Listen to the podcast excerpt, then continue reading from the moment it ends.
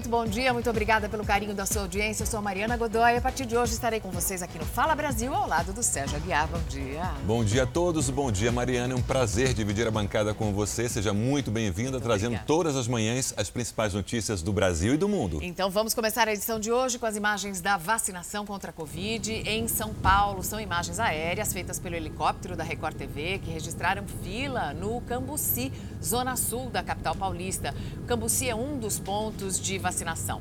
Você vê que as pessoas não precisam sair do carro, é um sistema de drive-thru. Os idosos com 80 a 84 anos começaram a ser imunizados no sábado por esse sistema. No sábado teve filas gigantescas, teve esperas de até 5 horas. No domingo já foi um pouquinho melhor, com as filas andando um pouco mais rápido e você vê que a vacinação continua hoje. Durante todo o final de semana, a prefeitura vacinou 8.535 pessoas dessa faixa etária, entre 80 e 84, nos seis drive-thrus instalados em pontos estratégicos da cidade. E o repórter Bruno Piscinato está em um desses postos drive-thru, em frente ao estádio do Pacaembu, em São Paulo, na zona oeste da cidade. Bruno, bom dia. Hoje foi retomada, então, a vacinação contra a Covid-19 para o grupo entre 80 e 84 anos, depois do sufoco no fim de semana. Como é que está a procura de doses por aí? Bom dia, Sérgio. A procura começou bem cedo, viu? A partir das 5 horas da manhã já tinha carro parado aqui buscando uma vaga na fila. Fila que a gente pode mostrar, está aqui na Praça Charles Miller fazendo um U, aqueles carros que estão estacionados ali. É o final da fila, expectativa de 30 a 40 minutos de demora para começar, para chegar até a vacinação. Vacinação que já começou, a gente vai mostrar aqui, os carros já estão no sistema drive-thru, eles já chegam por aqui, já podem é, os idosos receber então a vacina. E a expectativa da prefeitura é que diminua, diminua a espera aqui, exatamente porque as UBSs, as unidades unidades básicas de saúde, são 468 unidades básicas de saúde, elas começam a vacinar. Então a orientação é para que os idosos procurem a UBS mais próxima de sua residência. Bruno, bom dia. A partir de hoje também mais um grupo entra na lista de vacinação contra a Covid-19 aqui na capital. Quem pode ser imunizado também a partir de agora? Oi, bom dia, Mariana. Ótima estreia para você no Fala Brasil. A partir de hoje, profissionais autônomos da área de saúde, né, com mais de 55 anos, também vão poder receber a vacina. A prefeitura estima que são mais de 3.500 desses profissionais com mais de 55 anos podem procurar o UBS e também os postos drive-thru. A gente observa a movimentação por aqui hoje no Pacaembu um pouco mais tranquila, mas no final de semana, como você disse, no sábado principalmente, tivemos muitos problemas, muita fila, idosos que ficaram mais de 5 horas para conseguir uma vacina e é o que a gente vai conferir agora na reportagem. Começou deste jeito o domingo de vacinação em São Paulo, com fila. É a vez dos idosos entre 80 e 84 anos. A previsão é imunizar só na capital 140 mil pessoas dessa faixa etária. Em todo o estado, são 563 mil. Os drive-thrus abriram de última hora e ficaram assim boa parte do dia. Nesse aqui do Pacaembu, a fila atravessou a Praça Charles Miller e ainda avançou pela rua. Quem veio tomar a vacina sentia a primeira dose do alívio. Ai, eu nem sei te explicar, mas é muito é, é gratificante. Um momento que deixa todo mundo mais feliz. Ah, eu acho que a gente fica com esperança mesmo de não pegar a doença, né? E ficar bem. Mas no sábado o clima foi diferente. A espera passou dos limites, demonstrando falta de organização. A prefeitura, sabendo que a procura pelo imunizante seria maior, somada já a segunda dose de outro grupo de idosos, não calculou corretamente a quantidade de postos para atender essa população. O resultado foi muita fila, descontentamento e buzinaço. Quanto tempo a senhora ficou na fila aí para poder chegar horas aqui? e meia.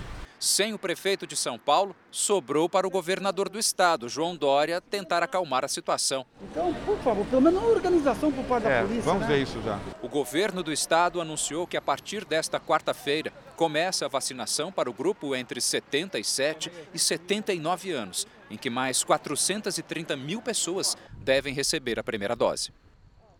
Olha, mas não é porque recebe a primeira dose que pode ir para baile da terceira idade, hein, gente? Ou seja, a polícia teve até que cancelar uma festa com quase 200 pessoas, 200 idosos que já se sentem liberados para participar de bailes, né? E nem mesmo depois da segunda dose, né? Porque tem que esperar duas semanas, de duas a três semanas, para conseguir a imunidade. Tem Agora, mesmo assim, as pessoas podem carregar o vírus com elas e acabar contaminando outras pessoas. Gente, tem um prazo para a vacina funcionar, hein? Não vamos esperar até aqui e depois estragar tudo no final. O núcleo investigativo da Record TV teve acesso com exclusividade ao número de funcionários infectados pela Covid-19 no SAMU, o Serviço de Atendimento Móvel de Urgência. Os dados revelam que um em cada quatro profissionais do SAMU foram contaminados pelo coronavírus. Isso prejudica também o atendimento à população. Os trabalhadores pedem que um novo modelo de funcionamento do serviço seja implantado. Esse profissional da saúde que trabalha no SAMU lamenta a perda de colegas de trabalho. Eu tive alguns colegas de trabalho que infelizmente perderam a vida. É, um deles aqui do SAMU. E muitos outros foram contaminados. O Núcleo de Jornalismo Investigativo da Record TV teve acesso com exclusividade ao número de socorristas do SAMU infectados pela Covid em São Paulo no ano passado. Segundo esses dados, o SAMU tem mais de 1.200 funcionários na capital, entre motoristas, médicos, enfermeiros, auxiliares e técnicos de enfermagem. Durante a pandemia, 313 desses profissionais foram infectados, o que representa 25% dos trabalhadores. Isso significa que a doença atingiu um em cada quatro funcionários do SAMU. O índice maior de contaminados está entre os médicos que atendem nas ambulâncias. Quase 40% deles tiveram Covid. Em seguida, vêm os enfermeiros, auxiliares e técnicos e, por último, os motoristas. Eu acho que se nós fizermos um inquérito é, sério, sorológico, talvez nós consigamos um valor ainda maior Segundo os profissionais do SAMU, a principal causa da grande quantidade de infectados é a reestruturação do serviço, que começou a ser feita em 2019. Com essa mudança, várias bases do SAMU foram tiradas de onde estavam e colocadas dentro de hospitais e unidades básicas de saúde. Os profissionais dizem que esse modelo aumenta o risco de contaminação, tanto dos funcionários quanto dos pacientes. Eu entendo que as pessoas que estejam nestas unidades estão mais à mercê de adquirirem uma infecção cruzada. A secretária de Saúde do Sindicato dos Servidores Municipais de São Paulo diz que, com a mudança, os treinamentos para os funcionários e o almoxarifado foram extintos e, por isso, faltaram equipamentos de proteção individual. Nós tivemos momento onde esses trabalhadores eles tinham uma máscara para passar o dia inteiro. Para os trabalhadores, só um novo modelo pode evitar a contaminação de mais funcionários. Há uma necessidade de realocar essas equipes. As unidades eh, anteriores eram unidades móveis que só comportavam o SAMU. Eram unidades preparadas para o serviço da urgência e emergência. É muito bonito falar que o profissional do SAMU é linha de frente, que é um herói, mas esse herói também precisa ser ouvido para evitar que ele venha adoecer, porque a gente identifica os problemas.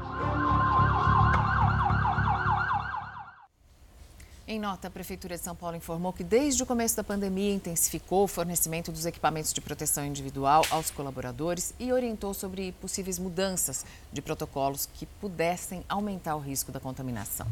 E a Secretaria Municipal de Saúde informou ainda que a Central de Regulação do SAMU foi totalmente reestruturada com novos ambientes e mais segurança e conforto para os trabalhadores.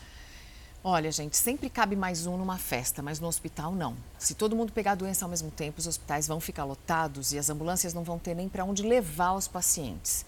Nós estamos hoje no pior momento da pandemia. Será que tem gente que esquece que médico, enfermeiro, socorrista também é gente, que também fica doente, que também pode morrer? Não adianta só chamar de herói depois, é preciso respeitar quem está na linha de frente, com condições de trabalho e as pessoas se protegendo. Um flagrante do helicóptero da Record TV, muito trânsito, acidentes nesta manhã de segunda-feira. É o comandante Juan Milton quem tem os detalhes. Bom dia, comandante. Mariana, um bom dia a você, ao Sérgio a todos. Exatamente, são muitos acidentes que aconteceram principalmente na Marginal do Rio Tietê. Dois caminhões bateram aqui na Marginal, na região da Freguesia do Ó, na Zona Norte. O veículo maior estava carregado de blocos. Houve grande fila de congestionamento. Um homem que estava inclusive na carreta ficou levemente ferido. Num outro acidente também, na Zona Leste de São Paulo, o acesso aqui para a Marginal do Rio Tietê, uma pessoa ficou ferida entre um acidente entre um carro e uma moto na Avenida Marechal Tito, próximo ali ao número 233 já na região de São Miguel, na zona leste de São Paulo. O carro aí com o capô amassado, os policiais militares tiveram inclusive que fazer a retirada da pessoa ali do motociclista para poder fazer o atendimento na zona leste de São Paulo. Uma manhã, infelizmente, de muitos acidentes e grandes filas de congestionamento. Mariana, Sérgio. Até já, comandante. E agora mais uma denúncia exclusiva. A equipe do Fala Brasil flagrou a venda de cédulas falsas, isso no centro de Porto Alegre. Em alguns minutos é possível conseguir comprar uma nota falsa de 100 reais por metade do valor. No meio do centro de Porto Alegre, o anúncio de consultas odontológicas serve como fachada para um crime. A venda de dinheiro falso. Na verdade, isso pode me ajudar, cara. Ó, eu tô precisando de pagar um aluguel aí. E eu preciso comprar uma nota de 100, cara. 50 reais aí, 100. Uma, na real, vou te dar barbada. Quer pegar dinheiro pra trocar? Desce aqui, ó, vigário, tá? Desce o vigário ali, né, que te abordei ali. Pronto. Me ajuda, eu te ajudo. Eu te levo pra consulta agora grátis me ajuda. Eu. Esta mulher faz parte do mesmo grupo criminoso. É ela a responsável por fazer o contato entre cliente e fornecedor. Eu que ele chegou de comentário, só 100 reais pra complementar o pagamento do aluguel, né? Ele pegava 100 reais numa nota. Que tudo, não. Chega neles ali, que a pouco eles não vão querer ganhar um galo. Eu vou dar um pulo ali. Tá. Tá certo? daí eu vou ver. Tá. tá? O método dos criminosos já é conhecido pela Polícia Civil. Para evitar a prisão em flagrante, o esquema é bem organizado. Eles te repassam uma segunda, até para uma terceira pessoa, até para certificar realmente que não é um policial, enfim, que a pessoa quer realmente fazer a negociação, para só depois se efetivar essa negociação. Tudo acontece nessa região do centro da capital gaúcha. Em plena luz do dia, os criminosos oferecem o dinheiro falso. Em menos de 10 minutos, o cliente sai daqui com as notas em mãos. Os últimos dados divulgados pelo Banco Central apontam que até março de 2020 foram mais de 6 mil notas falsas apreendidas no Rio Grande do Sul. Um número menor que em 2019, quando cerca de 32 mil cédulas falsificadas foram retiradas de circulação no estado. A maioria dessas cédulas são idênticas às originais. Então, como identificar uma nota falsa e não ser vítima de um golpe? Uma das principais ferramentas são, é uma caneta que, que os próprios comerciantes eles usam uh, normalmente, que essa caneta permite tu verificar naquele momento uh, que a cédula é falsa. Então, o fato dela utilizar uma nota uh, maior, vendo que ela tem uma nota menor para utilizar naquela, comercial, né, na, naquela relação comercial, isso tudo pode gerar uma suspeita, né? A gente mostrou números de Porto Alegre, mas em todo o país, em 2019, segundo o Banco Central, 440 mil cédulas falsas foram apreendidas. Isso representaria 27 milhões de reais circulando de forma ilegal e irregular pelo Brasil. O Banco Central tem no site todas as indicações para você verificar se a nota é ou não falsa também. É, pois é. Alguém está com uma impressora muito boa, né? Por um iceberg do tamanho da cidade de São Paulo, maior que a cidade de Nova York, se separou da placa de gelo na Antártica. O pedaço de gelo tem cerca de 1.300 quilômetros quadrados. Ele ficava em uma região ali perto de uma base científica britânica. Os especialistas já previam que isso acontecesse, já tinha essa previsão há mais de uma década, quando eles notaram as primeiras rachaduras. Mas o fenômeno foi se acelerando em novembro do ano passado por causa do aquecimento global. Essa é a terceira grande abertura e ruptura nesse enorme bloco de gelo. E um novo meteoro foi visto cortando o céu no Rio Grande do Sul. A duração dele foi de apenas 1,3 segundo. O meteoro pode ser comparado ao tamanho de um ônibus escolar. Ele é o fragmento de um asteroide que foi classificado pela NASA como potencialmente perigoso por passar perto da Terra. As imagens foram flagradas por um observatório que fica em Taquara, no interior do estado. Na última quinta-feira, a gente lembra, um outro meteoro já tinha sido flagrado na mesma região. E agora a gente vai direto ao Rio de Janeiro com o helicóptero da Record TV.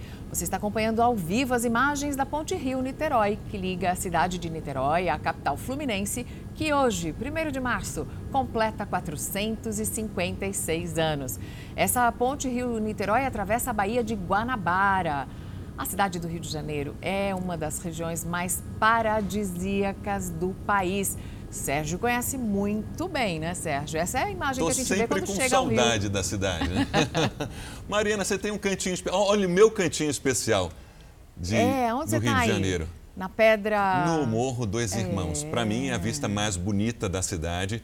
É uma trilha de um quilômetro e meio, fica a cerca de 500 metros de altura, mas você consegue ver toda a orla da Zona Sul, pega parte da lagoa, você vê ali no canto esquerdo da tela, e no outro lado você ainda vê a outra parte da Zona Sul e a Pedra da Gávea. É fantástico. Não, o Rio de Janeiro é todo lindo, mas sabe que eu morei lá na cidade também e eu gostava muito da lagoa. Ficava dando voltas na lagoa, tomava uma água de coco com os amigos. É muito bom mesmo. É, uma, é um dos lugares mais lindos do mundo. Tem de tudo: montanha, praia, lagoa. Quem muita quiser, natureza. manda o seu cantinho favorito do Rio de Janeiro pelas Pode nossas redes mandar. sociais, hashtag Fala Brasil. Bom, e na Baía de Guanabara, que é um dos maiores cartões postais do Rio de Janeiro, nós fomos conhecer a Praia de Plástico. Um quilômetro e meio de costa tomado por lixo. Infelizmente, problemas que o Rio de Janeiro enfrenta. Uma cena que entristece não só o carioca, mas os brasileiros. E se você acha que a questão dos plásticos na praia está muito longe de você, saiba que o plástico mata milhares de animais marinhos, está contaminando o sal e também a água que você consome. Na Praia do Catalão, que fica às margens da Faculdade de Educação Física da UFRJ, nem dá para ver direito a faixa de areia. Ela está quase toda coberta com o chamado plástico de uso único, aquele que é descartável, como as embalagens de alimentos. No Brasil, a gente está produzindo por ano 500 bilhões de itens plásticos de uso único, de plásticos descartáveis, né? Por ano. A cada ano vão parar nos mares brasileiros 325 mil toneladas de plástico. É tanta sujeira que esse lugar ganhou o apelido de Praia de Plástico. Para caminhar por aqui, o ideal é usar galochas para não se machucar.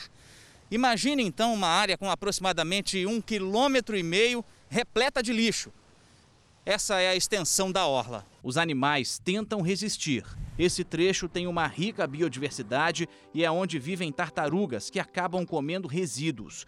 Navegando, não é difícil encontrar móveis e, claro, embalagens de comida e bebida que parecem resquícios de alguma festinha que aconteceu a bordo.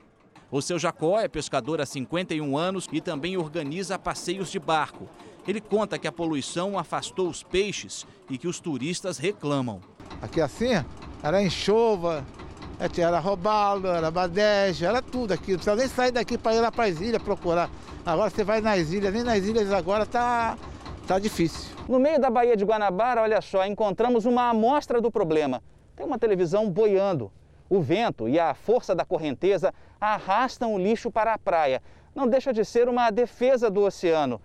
É a natureza tentando retirar da água a sujeira e os objetos que são jogados pelo homem. E assim, tudo vai parar na praia de plástico. 80% de todo o lixo marinho tem origem em terra firme. Para frear essa crise do plástico, é, a solução ela vai passar por legislação mais restritiva, como é o caso de mais de 40 países que já estão aprovando é, leis mais restritivas ao plástico descartável, e também passa por uma solução que é as empresas oferecerem para os seus consumidores embalagens alternativas ao plástico. Só que muita gente não respeita a lei.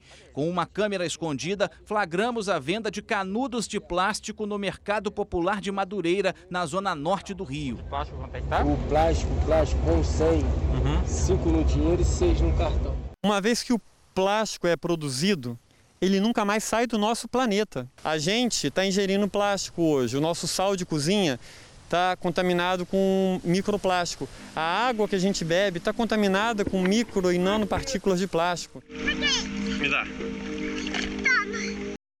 plásticos para se decompor. Mariana, você deve lembrar, Eco 92. Opa! Um evento mundial de meio ambiente sediado no Rio de Janeiro já tinha essa discussão de despoluição da Baía de Guanabara.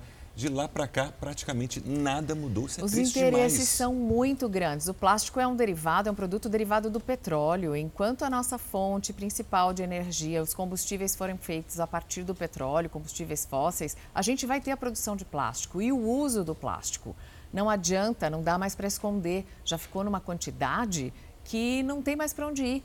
Vai da conscientização das pessoas também. A gente percebe que, por exemplo, o uso de canudos de plástico, ele é proibido em várias cidades do Brasil e do mundo, mas continua sendo comercializado. Sabe o que eu faço pessoalmente? Não tomo mais nada, tento evitar ao máximo o consumo de coisas que vêm em garrafas plásticas. Eu prefiro, se eu for tomar um refrigerante um dia, que ele venha numa latinha de alumínio, que é 100% reciclável, ou de vidro. Tem que dar o exemplo. Agora não tem como escapar para quem gastou mais do que devia nas férias. Chegaram as dívidas de março. Mas calma, tem jeito de resolver. As dívidas de março estão pertinho do imposto de renda também. Olha, é tanta conta, tanto planejamento que você tem que fazer para pagar tudo. Quem dá as dicas são os educadores financeiros. Você vai ver agora na primeira reportagem do quadro Planeja Brasil. Quando chegam as férias, dá uma sensação de liberdade, né? Viajar, ir no shopping, passear, né? É isso que a gente faz nas férias. Descansar, viajar, aproveitar. As últimas férias da Natália foram um sonho. Era tudo o que ela precisava depois de meses de isolamento social. Descansar num hotel fazenda com a família. Mas ela gastou mais do que podia. E a dívida com o cartão de crédito já passa de 10 mil reais. O jeito foi pedir ajuda. Olha, tudo bem? tudo ótimo. E aí você vai pedir ajuda para a Veridiana por quê? Justamente por isso, né? Porque eu vi que estava virando um bolo de neve e eu precisava solucionar isso rápido para que não ficasse pior ainda do que já estava. A Veridiana é especialista no assunto. Ela criou uma plataforma para tornar a educação financeira mais acessível à população. Após uma análise das contas da Natália, veio o diagnóstico. A situação dela hoje não está tão ruim quanto ela pensa, porque tem algumas estratégias que a gente consegue fazer. Mas o que a Natália pode fazer agora para quitar o que deve? O dinheiro que você tem na poupança, que você consegue já dar uma entrada, você vai conversar com o banco e pedir um empréstimo para quitar esse cartão e ficar com uma dívida mais barata que você consegue pagar aos pouquinhos. Vamos tentar, né? Por tudo na ponta do lápis é o que a maioria dos brasileiros precisa fazer. Mais de 60% da população começou o ano assim, endividada. Desse total, quase 11% estão sem condições de quitar as dívidas. Qual brasileiro que não tem, que não tem dívida né, hoje? Mas para não chegar a esse ponto, dá para se prevenir, vai. E não é difícil, não. O segredo é poupar durante o ano todo, pensar a curto, médio e longo prazo. Para férias proveitosas, sem dívidas, é importante planejamento. E se fazer algumas perguntas básicas: o que eu quero? Quanto custa? E será que eu tenho dinheiro para fazer isso? E aonde está o segredo? No dia a dia, no meu mês a mês. Eu preciso entender o que eu ganho e quanto eu estou gastando. Outras dicas: ter duas reservas financeiras, uma para emergências, outra para férias, guardar esse dinheiro na poupança ou fazer uma aplicação. E para conseguir poupar, é preciso priorizar os gastos. Todos os itens de consumo numa casa têm possibilidade de reduzir de 20% a 50%. E alguns deles podem ser até eliminados. Por isso, uma boa compra de supermercado, você pode economizar 30%, mas precisa saber trocar marcas, fazer cotações, ir em outros lugares, mudar os hábitos para criar consumos mais responsáveis. Vamos agora a um flagrante do helicóptero da Record TV, um acidente na rodovia Fernão Dias, na pista sentido capital. O comandante Juan Hamilton tem os detalhes. Bom dia, capitão.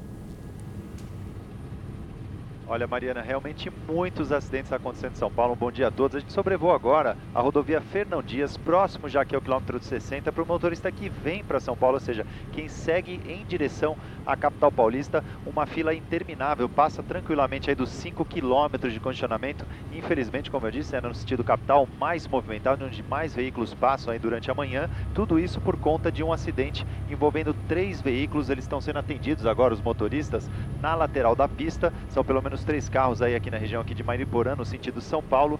Felizmente ninguém ficou ferido, mas infelizmente nós vimos aí no trânsito a, a situação muito complicada agora para o motorista que tenta chegar à capital paulista utilizando a rodovia Fernão Dias. Mariana, Sérgio.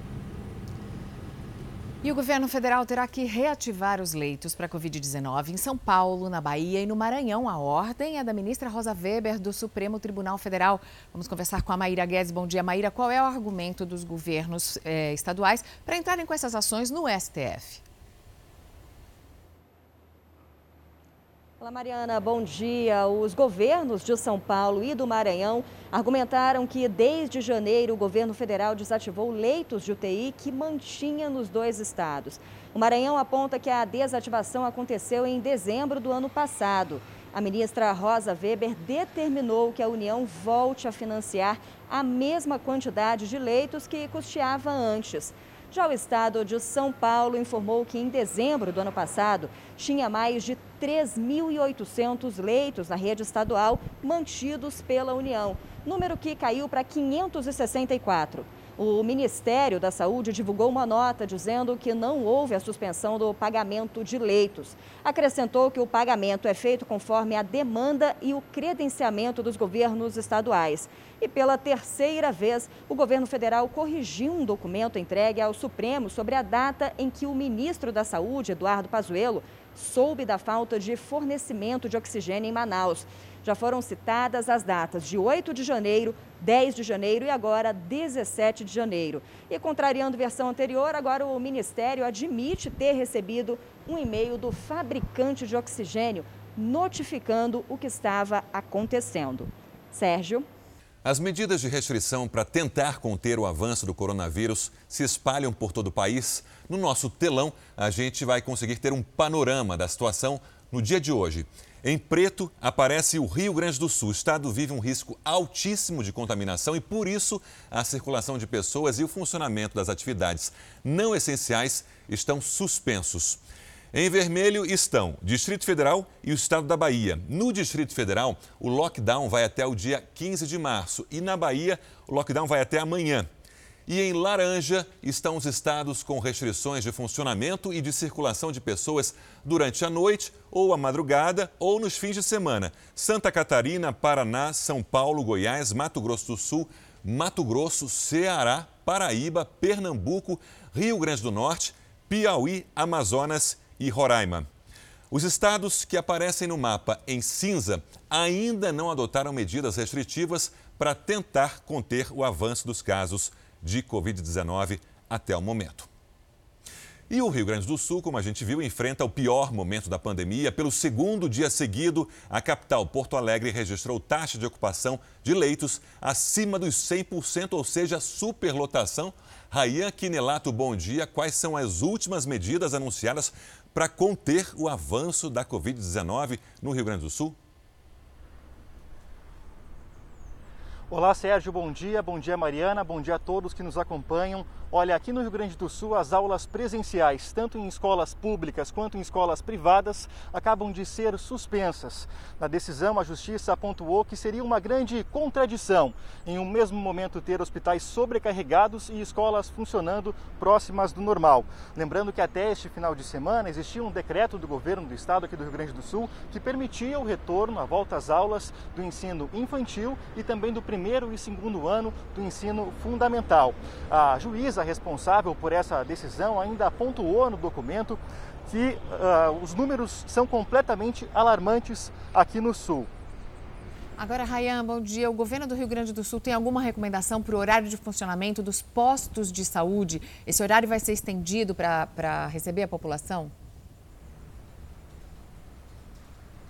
Sim, Mariana, essa agora é a grande tentativa do governo do Rio Grande do Sul, é então estender o horário de atendimento dos postos de saúde espalhados aqui por todo o estado. Conforme nota oficial, a atenção das unidades aos casos menos graves de Covid-19 se torna essencial no cenário de sobrecarga hospitalar com UTIs esgotadas ou próximas da lotação em todos os municípios do estado. Ou seja, o objetivo é que os hospitais com leitos de UTI possam focar naqueles pacientes com estado de saúde mais grave. Aqui em Porto Alegre, a situação agora dos leitos de UTI, a ocupação está em 100,12%. São 867 pessoas internadas para 866 leitos disponíveis e ainda tem uma fila. Está complicada a situação por aqui. Sabe aquela variante do coronavírus que foi identificada em Manaus? Pois seis casos dessa variante foram detectados no Reino Unido. Vamos então ao vivo até a Europa falar com a correspondente Ana Paula Gomes. Bom dia, Ana Paula. O que, que se sabe sobre esses seis casos até o momento? Bom dia, Mariana. Sérgio, três foram identificados na Escócia e três na Inglaterra. Todos têm histórico de passagem pelo Brasil. Dois deles da mesma família, identificados na Inglaterra chegaram em território britânico em um voo São Paulo-Londres com parada em Zurique, isso no dia 10 de fevereiro. Todos os passageiros desse voo estão sendo monitorados. A chegada da variante brasileira em território britânico preocupa a população e também autoridades, principalmente por causa da questão da segurança, como o fechamento das fronteiras. E Ana, o Reino Unido já vacinou mais de 20 milhões de pessoas. As vacinas aplicadas hoje, elas já garantem proteção contra as mutações ou não? Olha, Sérgio, essa é a grande preocupação das autoridades e também de especialistas. O que se sabe é que essa variante brasileira é mais transmissível e também tem aí, por exemplo, segundo dados recentes da Fiocruz, um adulto infectado com essa variante tem 10 vezes mais a carga viral do que uma infecção comum. Então, os especialistas ainda precisam de mais informação para saber se essas vacinas existentes garantem a proteção, mas a gente precisa esperar por mais estudos e a gente segue aguardando, né, Mariana, Sérgio? Você vai acompanhar agora uma história surpreendente. Uma idosa foi encontrada lúcida e com boa saúde depois de nove, nove dias desaparecida em uma mata. Dona Geralda, de 76 anos, ela caiu dentro de um buraco e durante todo esse tempo ficou sem comer, mas conseguiu matar a sede com a água da chuva. Suja de lama, fraca, debilitada. Era assim que Dona Geralda, de 76 anos de idade, estava momentos depois de ser resgatada. Essa história aconteceu em Curvelo, cidade de pouco mais de 80 mil habitantes, a 169 quilômetros de Belo Horizonte. Osana conta que Dona Geralda havia sido convidada para uma festa de aniversário no sábado, dia 13 de fevereiro, dia em que ela desapareceu ela saiu cedinho e a festa era à noite. Então é, a gente não, não, sabia que ela ia demorar tanto, né? Ninguém sabia que ela ia sumir nesse dia. Ao abrir o portão naquela manhã, às 9 horas, Dona Geralda saiu de casa e pegou um táxi. Aparentemente já estava a conversa com o taxista, ela já estava um pouco confusa. Foram dias sem notícias e dias de muita chuva, o que só aumentou a preocupação de vizinhos e amigos. Cansados de esperar, eles começaram a se mobilizar. Foi quando Rosana teve um pressentimento que mudaria definitivamente o rumo dessa história. Eu imaginava assim, que ela visse, se ela visse a linha do trem, ela ia seguir a linha do trem.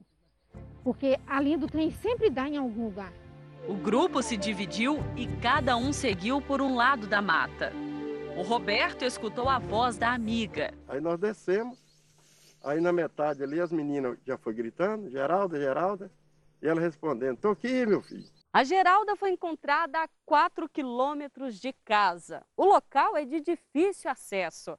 Para chegar aqui, enfrentamos um trajeto de muito mato, morro, cerca de arame farpado e a terra também é bem escorregadia. A senhora caiu nesta grota que é uma espécie de cratera aberta pela chuva. Machucada, ela não conseguiu buscar ajuda. Gilberto se lembra muito bem, foi o primeiro a ver Dona Geralda. Ela estava deitada com metade do corpo dentro da água e metade aqui na pedra, pro lado de cá. A parte de cima do corpo dela estava dentro d'água e ela segurou nesse, nesse ramo. Foi o que ela conseguiu ficar com o rosto fora da água. Foram nove dias sem se alimentar, perdida, sozinha em uma mata. Mas mesmo assim ela estava consciente. E ela só falava que estava com fome, que ela não tinha tomado café e pedia para a gente tirar ela daqui. Familiares e amigos acreditam que Geralda tenha encontrado força em uma espécie de amuleto que carrega quase 50 anos, desde que perdeu o único filho, ainda bebê. É esta boneca que ficou o tempo inteiro ao lado dela, enquanto esperava por ajuda. O impossível aconteceu aqui. Milagre. Deus. Foi Deus que, que, que mostrou, porque não tem, não tem outra explicação. E vamos voltar a falar sobre a vacinação de idosos em São Paulo. Temos um flagrante do helicóptero da Record TV. O, o comentarista Cosme Rimoli está na fila, acompanhando essa fila enorme aí da UBS em Indianópolis. Cosme, complicada a vida para quem está se vacinando nesta manhã por aí. Bom dia. Bom dia, Sérgio. Bom dia, Mariana. Então, é, tá complicada a vida. Eu cheguei aqui às 5 e meia da manhã com a minha mãe, aqui no bairro de Indianópolis, zona teoricamente zona, zona nobre da cidade e a situação foi o seguinte, o posto abriu às sete da manhã e não havia vacina. Inacreditável, eu conversei com funcionários, eles não entendiam e colocavam a culpa na Secretaria de Saúde, eles estavam cobrando, ou seja, nós estamos aqui desde as 5 e meia da manhã, a fila tem mais de 120 idosos entre 80 e 85 anos, não existe, nós estamos aqui, não é drive-thru, estão todos em pé, não existe lugar para ir para o banheiro, não existe água, não existe nada e não existe o que é o principal, a vacina. Estamos todos esperando uma desorganização absurda. Eu tenho um amigo que está na Avenida Ceci, que é outro posto, que a vacina também não chegou, aqui estamos esperando a AstraZeneca e não há explicação alguma. Um, algumas pessoas telefonaram, chegou uma viatura da polícia agora, a fila continua, são todos no sol. Eu estou com a minha mãe aqui, tem 83 anos, estamos na mesma situação, todos, assim. A gente pode ver que é super democrático Tem gente muito rica, tem gente muito pobre na fila, sem nenhum distanciamento, todos grudados um no outro, um caos. Uma, um, e estamos na cidade mais rica da América Latina. Uma vergonha, certo? Pois é, Cosme. Só reforçando, agora 9h22 pelo horário de Brasília. Que horas deveria ter começado a vacinação, então? 7 da manhã. Eu, eu e muita gente, que pelo menos 80% dessa fila, 120 pessoas, 130 pessoas, chegou por volta de é, 5 e meia da manhã. Existe gente com cadeira de rodas aqui, gente sentada em escada, situação degradante. A gente recebeu também aqui pelo Twitter a Bessie Beans mandou uma mensagem dizendo exatamente isso. Por favor, mandem uma equipe de reportagem na Avenida Indianópolis 640 na UBS Moema, porque é uma fila imensa para vacinar idosos e o que a gente sabe, o que estão dizendo é que não tem vacina no posto. Como é que marca e divulga que as UBSs vão vacinar e depois não entrega essas doses para vacinação? Gente, isso é mais do que desorganização, isso é incompetência, falta de respeito no último grau. Mariana, se me permite, claro. se você estivesse aqui vendo essas pessoas idosas, elas não têm onde sentar, estão passando sede, não tem um banheiro perto, é uma situação bizarra, bizarra, tem um descaso total com o cidadão. A gente observa nas imagens um carro da polícia, aparentemente apenas esse, e também nenhum movimento, nenhuma movimentação desses policiais para tentar organizar, esclarecer para essa população que está nesse momento por aí, né, Cosme? Não, Sérgio, os policiais chegaram, eu acompanhei, eles entraram, perguntaram para os funcionários o que está acontecendo, e aí eles falaram que não existe vacina, e aí os policiais falaram, ah, a gente não pode fazer nada, mas a gente vai ficar aqui para evitar qualquer confusão. Então é isso, eles estão aqui vigiando os balinhos. É, é, é, horrível essa situação porque é o seguinte: não tem vacina, mas também ninguém fala o que vai acontecer. Não tem vacina, mas vai chegar? Não tem vacina, é para todo mundo ir embora para casa? Não tem vacina, mas terá amanhã? Como só não tem vacina e pronto? Até porque teve o histórico do fim de semana aqui em São Paulo, né? De demora no atendimento, de longas filas em alguns uh, postos de drive-thru. Ou seja, as pessoas ficam um pouco receosas. Então, eu posso dizer, eu posso dar do meu testemunho também. Eu fui sábado, saí com a minha mãe às 5 da manhã, fomos para o Pacaembu. Uma bagunça, a CEP chegou por volta de 7 e meia. É, o Pacaembu é formato circular, havia feira no sábado, então não, não, não havia placa, não havia indicação nenhuma. A grande maioria desistiu. Eu desisti, eu ia ficar com a minha mãe, eu soube também por outro amigo que ele ficou quatro horas. Pra, ah, ele tem a mãe de 85 anos ficou quatro horas para ser vacinado. Então é isso está acontecendo no drive-thru. A nossa produção está entrando em contato com a Secretaria de Saúde de São Paulo para cobrar explicações sobre essa situação por aí. Obrigado, Cosme, pelo relato. Situação completamente diferente vive Israel. O país com a maior taxa de vacinação do mundo também vai imunizar alguns palestinos. Vamos ao vivo a Tel Aviv conversar com a nossa correspondente Bianca Zanini. Bianca, boa tarde para você por aí. Quem vai ter direito à vacina?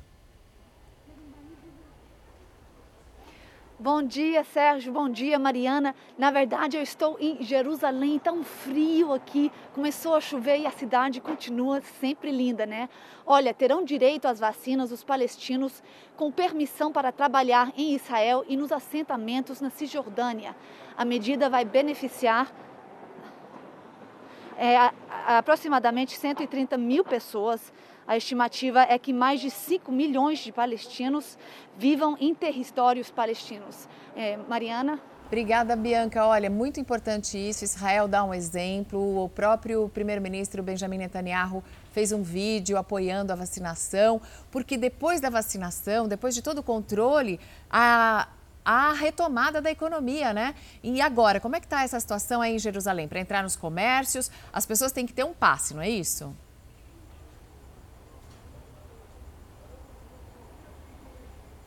Ah, acho que a gente perdeu o sinal da Bianca, mas é o seguinte, eu vou contar para vocês. Lá em Israel, quem faz a vacinação, e eles já vacinaram as pessoas, inclusive com menos idade, vacinaram pessoas de 20 anos, 26 anos. Depois que vacinaram toda a população, eles agora estão vacinando outras pessoas no entorno, porque quanto mais vacinação, melhor.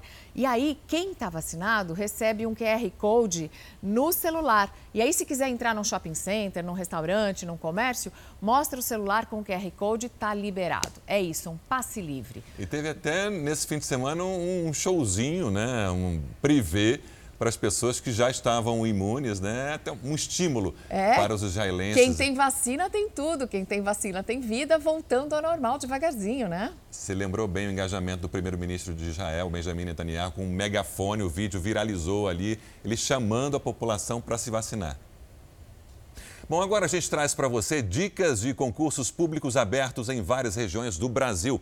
O Conselho Federal de Química do Distrito Federal vai abrir 270 vagas. Os cargos são de advogado, contador e químico. É necessário ter ensino superior, o salário chega perto de 9 mil reais. Um outro concurso com um salário bastante atrativo é o da Câmara Municipal de Cuiabá, no Mato Grosso, com 13 vagas. Os cargos são técnico legislativo, analista legislativo, controlador interno e contador. É exigido um nível médio de escolaridade para técnicos legislativo. Para os demais cargos, é preciso ter concluído o curso superior. O salário pode chegar perto de 8 mil reais, R$ 7.986. E a Prefeitura de Guarulhos, na Grande São Paulo, tem 37 vagas para profissionais da área da saúde. Entre os cargos estão oficial de controle animal, responsável por recolhimento de animais em situação de risco e médicos nas mais variadas especialidades. Para oficial de controle animal, é preciso ter concluído o nível médio. O salário para médico passa dos 15 mil reais, 15.654 reais. E atenção com o leão, porque a Receita Federal começa a receber hoje as declarações do imposto de renda. O prazo para entrega do seu IR vai até o dia 30 de abril.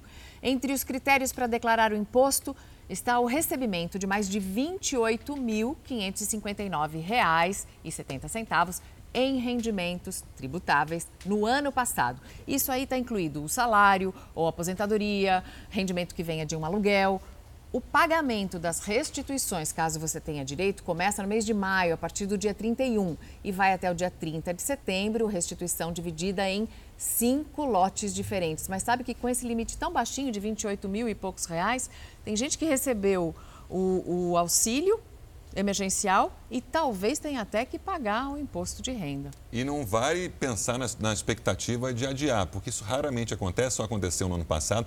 Você faz a declaração, não tem certeza se ela está correta, mas depois você retifica mais à frente. A definição de uma nova rodada de pagamento do auxílio emergencial está entre os assuntos de interesse popular que passam necessariamente pela Câmara dos Deputados. Para esclarecer este e outros pontos, nós vamos entrevistar agora ao vivo, direto de Brasília, o presidente da Câmara dos Deputados, Arthur Lira. A repórter Renata Varandas está conosco, está com ele ao vivo lá. Bom dia, Renata o deputado Arthur Lira, o presidente do Senado, Rodrigo Pacheco, alguns ministros, incluindo o ministro Paulo Guedes da Economia, o Eduardo Pazuello, ministro da Saúde, estiveram ontem à noite reunidos com o presidente Jair Bolsonaro lá no Palácio da Alvorada. O que é que saiu dessa reunião?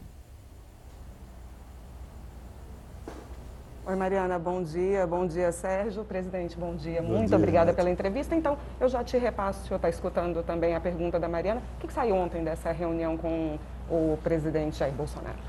Olha, uma reunião bastante produtiva, onde estivemos todos discutindo a PEC emergencial, o Pacto Federativo que encontra-se no Senado, o auxílio emergencial e vacinas, claro. Né? Esse problema desencadeado nos últimos dias e que tomamos algumas providências. A PEC emergencial deve ter sua leitura amanhã e votação na quarta-feira no Senado. Já tem valor de quanto vai ser o auxílio? A previsão é que seja em torno de 250 reais, a princípio, por quatro meses, pagando-se agora em março, abril, maio e junho. É, também com, com previsão de que neste período nós tenhamos a oportunidade de criar um programa permanente aí como Bolsa Verde Amarelo, Cidadão, o nome a ser destinado, com possibilidades, dependendo das perspectivas, de um valor um pouco maior para atender também ao Bolsa Família e aos novos incluídos. Falaram sobre vacinas também ontem? Vacinas, claramente. Há um, uma lógica de destravamento de todas as possíveis vacinas. Um calendário já bastante otimista de entrega agora para março, em mais ou menos 25 milhões de doses podendo chegar a 39, mas garantidos pelo menos 25 milhões de doses de vacinas agora em março. Uma quantidade considerável também em abril e maio. Então, se as perspectivas continuarem e tudo correndo bem, com a importação de insumos e a fabricação aqui no Brasil e a compra direta, nós poderemos ter aí em torno de 140 milhões de doses de vacinas disponíveis para março, abril e maio. Ou seja, aquela expectativa então do ministro Pazuello, quando ele foi ao Senado há umas duas semanas, de vacinar metade da população até junho, julho e vacinar toda a população até o fim do ano, agora parece mais factível? É, nós estamos trabalhando duramente para isso. É a única saída que nós temos para garantir a saúde da população e o amadurecimento da economia. É? A economia é necessário que se mantenha com segurança e olhando para todos os aspectos. Então, há essa perspectiva clara já é, o empenho, já a contratação por parte dos laboratórios. Só tem que se fazer um acompanhamento da importação dos insumos e o acompanhamento da produção dos dois laboratórios que ficaram, a princípio, responsáveis por toda a fabricação de vacinas no Brasil, que é o Butantan e a Fiocruz. Presidente, o estúdio tem pergunta para o senhor. Vamos lá. Muito bom dia ao presidente Arthur Lira, presidente da Câmara uh, Federal. Eu gostaria de saber o seguinte: eu vejo a preocupação então com a pandemia e com o fornecimento das vacinas para todos os estados, e essa é realmente uma das prioridades. Mas durante esse período, mais recentemente, uma grande polêmica também envolvendo o Congresso foi a chamada PEC da imunidade, que criava condições e situações diferentes para a prisão de alguns de parlamentares incluindo a sugestão de manter um deputado ou senador sob custódia da própria Casa Legislativa. É, como evitar que isso seja visto pelo eleitor, pela população brasileira, como uma tentativa de blindagem, de impunidade mesmo para os políticos? Não, é, é, o que mais nós condenamos, Mariana, é que no Congresso não se trate de versões, se trate de fatos. A única imunidade ali tratada é com direito a voto e voz. E essa você não pode absolutamente retirar de um parlamentar. Nós também afirmamos que essa imunidade de falar, de se expressar, ela não é absoluta. E aí o caso do deputado que permaneceu preso, porque, a nosso ver, extrapolou a imunidade parlamentar na sua fala agressiva aos preceitos constitucionais, a liberdade, a democracia. Então, quando precisar, a Câmara se posicionará firmemente através do seu Conselho de Ética, através da mesa diretora, como foi o caso de representação contra o deputado. Nós não tratamos, nós não tratamos de impunidade e nós não tratamos de blindagem, mas o Supremo precisa de um caminho, de um regulamento para tratar esses casos quando eles, por acaso, venham a acontecer. Eu espero que não mais aconteçam. Então, essa regulamentação, que, a meu ver, foi tratada de maneira injusta por alguns parlamentares, e no contexto da PEC, a gente tem que entender que a PEC ela tem que se preocupar, nós temos que nos preocupar como ela sai da Câmara, não como ela chega. Que nós votamos foi só a admissibilidade quanto à constitucionalidade, e ela agora vai para uma comissão especial para que os partidos, se assim o desejarem, indiquem os seus membros, a discussão seja feita e ela retorne ao plenário de maneira bem transparente, para que não pare dúvidas sobre a população do objetivo, que é garantir imunidade com relação a voto parlamentar e voz dos parlamentares. Sérgio, no estúdio tem uma pergunta. Sérgio. Olá, presidente. Bom dia. Outro tema bastante relevante para o governo, para o Congresso e para a população: as reformas administrativa que mexe na estrutura do funcionalismo público e a reforma tributária que envolve interesses do governo, dos governos estaduais e prefeituras. Elas estão entre as prioridades da Câmara dos Deputados. O senhor consegue dar um prazo para a votação de cada uma delas? Elas saem este, este ano, presidente? Sérgio, o prazo, é, a gente trabalha sempre com perspectivas de conversas muito firmes com os líderes partidários e com os deputados. A PEC administrativa da reforma, ela já está na CCJ. Nós esperamos instalar as comissões na, nessa próxima quinta-feira, a depender de uma conversa com os líderes ainda para a resolução das pedidas. Mas tudo indica que nós vamos chegar a um bom termo a partir daí, ela tem a sua admissibilidade e uma comissão especial para ultrapassar. Eu penso que em dois meses a reforma administrativa deve estar votada na Câmara dos Deputados pronta para ir ao Senado. Já a tributária, ela tem uma comissão especial que nós estamos trabalhando juntamente eu e o presidente Rodrigo Pacheco para que o relatório seja apresentado é, o mais rapidamente possível e que ela tenha a sua tramitação, ou iniciando no Senado ou iniciando na Câmara, a depender do que mais facilite o seu andamento é um assunto mais polêmico que vai necessitar de mais prazo. Eu penso aí que entre seis e oito meses, mas ainda dentro deste ano, nós poderemos ter, dependendo do relatório, uma reforma tributária apresentada, discutida e aprovada. Reforma administrativa, portanto, em dois meses, reforma tributária. Eu queria saber Desculpa, o seguinte também, Mariana, meu, peço perdão, é que a gente está também em dois ambientes diferentes, mas uma outra questão que me chama a atenção é o seguinte, os últimos meses têm sido muito turbulentos e a Câmara já recebeu também mais de 60 pedidos de impeachment contra o presidente Jair Bolsonaro. Alguns já foram protocolados. Existe até uma articulação no Senado para tentar responsabilizar o presidente pelo agravamento da crise da Covid. Eu quero saber se o senhor encontrou base em algum desses pedidos que justificasse colocar em votação algum deles ou se o senhor pretende analisar isso mais futuramente? É, Mariana, veja, é, nós chegamos e estamos ainda dentro da. iniciando hoje a quarta semana à frente do Legislativo. A, a primeira semana nós tratamos de pautas importantes como a, a, autonomia do Banco Central. Na segunda semana nós fomos pegos aí por essa tsunami do deputado Silveira, que nos deu trabalho na segunda e na terceira semana, eu não tive absolutamente tempo de me debruçar sobre esses assuntos. Mas um assunto como impeachment, que tem uma ruptura institucional e política muito forte, se, por exemplo, o ex-presidente Rodrigo Maia não teve, não encontrou subsídios para acatar nenhum até o momento em que todos foram apresentados na sua gestão, lógico que não vai ser ex-presidente com um mês que não teve absolutamente tempo para tratar desse assunto, que irá se posicionar agora um assunto sério que precisa ser tratado com toda a sensibilidade que o caso requer e eu não tive ainda oportunidade sequer de me debruçar sobre qualquer pedido. O senhor se manifestou de forma contrária à instalação de uma CPI no Congresso Nacional para apurar responsabilidades no andamento da, da, do tratamento da Covid-19, do combate à Covid-19 no país. Por quê, presidente? O momento agora, seja, de, de nós todos, como fizemos ontem, eh, presidente da República, ministro da Saúde, ministro da Economia, Casa Civil, Secretaria do Governo, presidente do Senado, presidente da Câmara, debatendo ações conjuntas que devem envolver também o Judiciário, toda a classe política, empresários, população, para que todos nós achemos saídas mais rápidas para trazer vacinas, para oportunizar mais leitos, para discutir as saídas emergenciais de reformas. Então, todos temos que estar focados no aspecto construtivo. Depois que nós ultrapassarmos isso, que nós garantirmos vacina para a população, nós vamos ter oportunidade, porque os fatos não se precluem, de fazer ou aquela CPI para analisar, investigar ou punir eventuais erros. Mas se agora nós pararmos o Congresso com uma CPI para discutirmos quem está errando quem errou, nós não vamos conseguir concentrar esforços para que a gente tenha uma saída mais rápida possível para que o Brasil tenha a sua população atendida com relação à pandemia, à saúde e à economia com condições de se manter em pé para que nós não entremos numa recessão também. Estúdio tem mais alguma pergunta? Não, Renato, o estúdio agradece muito a participação do presidente da Câmara, Arthur Lira, agradece a Renata também, muito obrigada. Renata, você faz a última pergunta então. Então eu vou numa última pergunta rapidinho, porque também todos os meus colegas querem saber. É, a gente tem falado muito de privatizações. É, Eletrobras, a gente já tem um relator, como é que está isso?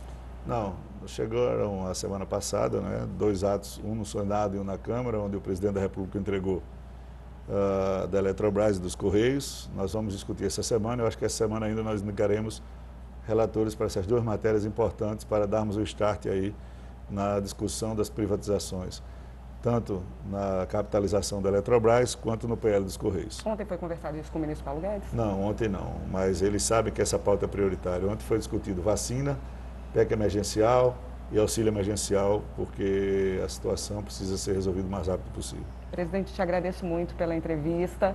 Até a próxima. Muito obrigado. Sérgio e Mariana. Obrigada, Renata Varandas. Muito obrigada ao presidente Arthur Lira, que disse também o seguinte, resumidamente, são 140 milhões de doses de vacinas que devem chegar esse ano ainda para vacinação em todo o país. A reforma administrativa deve ser colocada em votação nos próximos dois a três meses. E a reforma tributária também muito importante, entre seis a oito meses, um prazo um pouco mais longo. Sobre os outros assuntos, prioridade por enquanto para a pandemia, para a luta contra a Covid-19 e depois a Câmara vai se ajustando conforme o trabalho for seguindo. O ex-presidente do clube de futebol catalão Barcelona acaba de ser preso na Espanha. Josep Maria Bartolomeu estava em um escritório do estádio do clube, o Camp Nou. Ele foi alvo de uma operação da Polícia Civil batizada de Barça Gate, que investiga um esquema de desinformação o objetivo era difamar os atletas e melhorar a imagem do então presidente do clube. A empresa que espalhava os boatos recebeu cerca de um milhão de euros no ano passado. Junto com Bartolomeu, outras 13 pessoas foram presas, incluindo integrantes da diretoria do Barcelona. Josep Maria Bartolomeu renunciou ao cargo em outubro do ano passado. Nós vamos agora acompanhar algumas das participações pelas redes sociais. O Renan Souza disse que o Fala Brasil já começou muito bem, com links ao vivo, reportagens sobre a vacina. Diz que a gente pode continuar assim. O Davi Ferreira disse que está amando o novo Fala Brasil. Obrigada, Davi. Parabéns, Mariana e Sérgio. Está tudo muito lindo. O pessoal viu também os nossos cantinhos favoritos no Rio de Janeiro, que faz aniversário hoje, 1 de março. Resolveu seguir o exemplo. Vando Tavares conta que o lugar preferido dele no Rio de Janeiro é a Lagoa. Rodrigo de Freitas e a Val disse que o canto favorito dela é a praia de Ipanema, com um lindo pôr do sol. Você também pode participar enviando seu comentário, suas sugestões pelas redes sociais, usando a hashtag Fala Brasil. Já que a gente falou de fotografias, você vai conhecer agora um fotógrafo talentoso, cheio de boa vontade, bom coração, que misturado com essas redes sociais que dão poder para gente e uma comunidade bem antenada, um brasileiro bem bacana, conseguiu uma combinação capaz de mudar a vida de muitas famílias no sertão nordestino. A Mariana está falando empolgada porque ela conhece é, o trabalho dele. Eu conheço, ajudei, participei, estou tão feliz.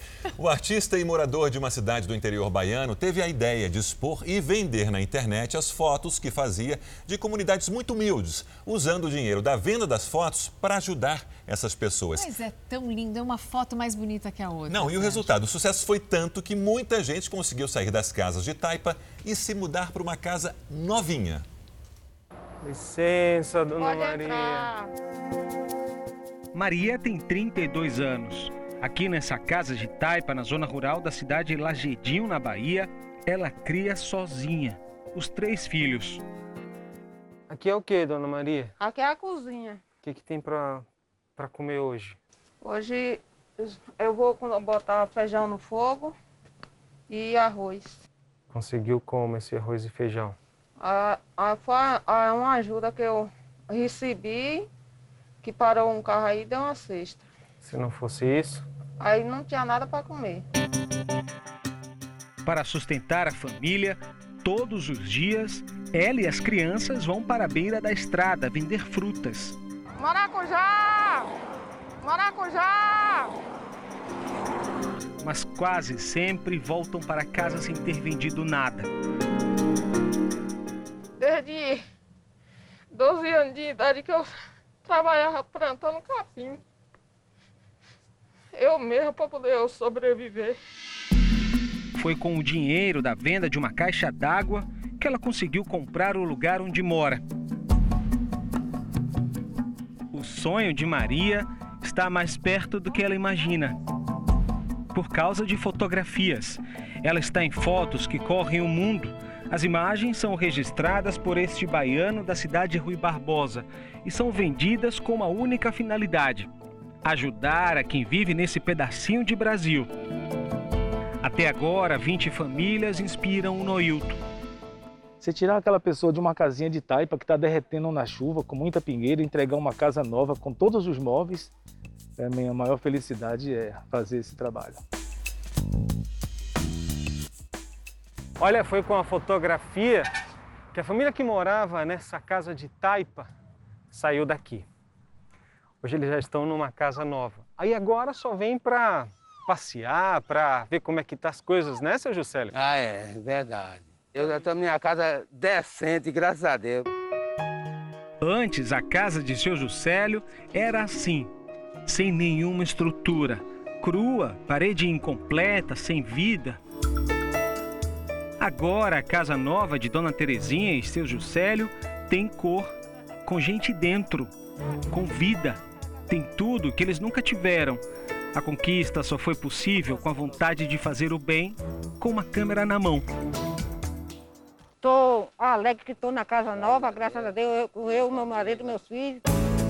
Noilton Pereira, de 47 anos, já foi reconhecido por grandes fotógrafos do mundo e sem nunca ter estudado a arte de retratar. Hoje só se dedica às fotos de quem vive no sertão, local onde ele também nasceu. Crescer vendo essas pessoas sofrendo foi o que me deu esse impulso para mudar a vida dessas pessoas. Meu maior sonho é ensinar o homem a pescar, porque o peixe a gente já dá, mas hoje eu quero ensinar essas pessoas a ganhar seu próprio dinheiro e viver com o sustento da própria terra.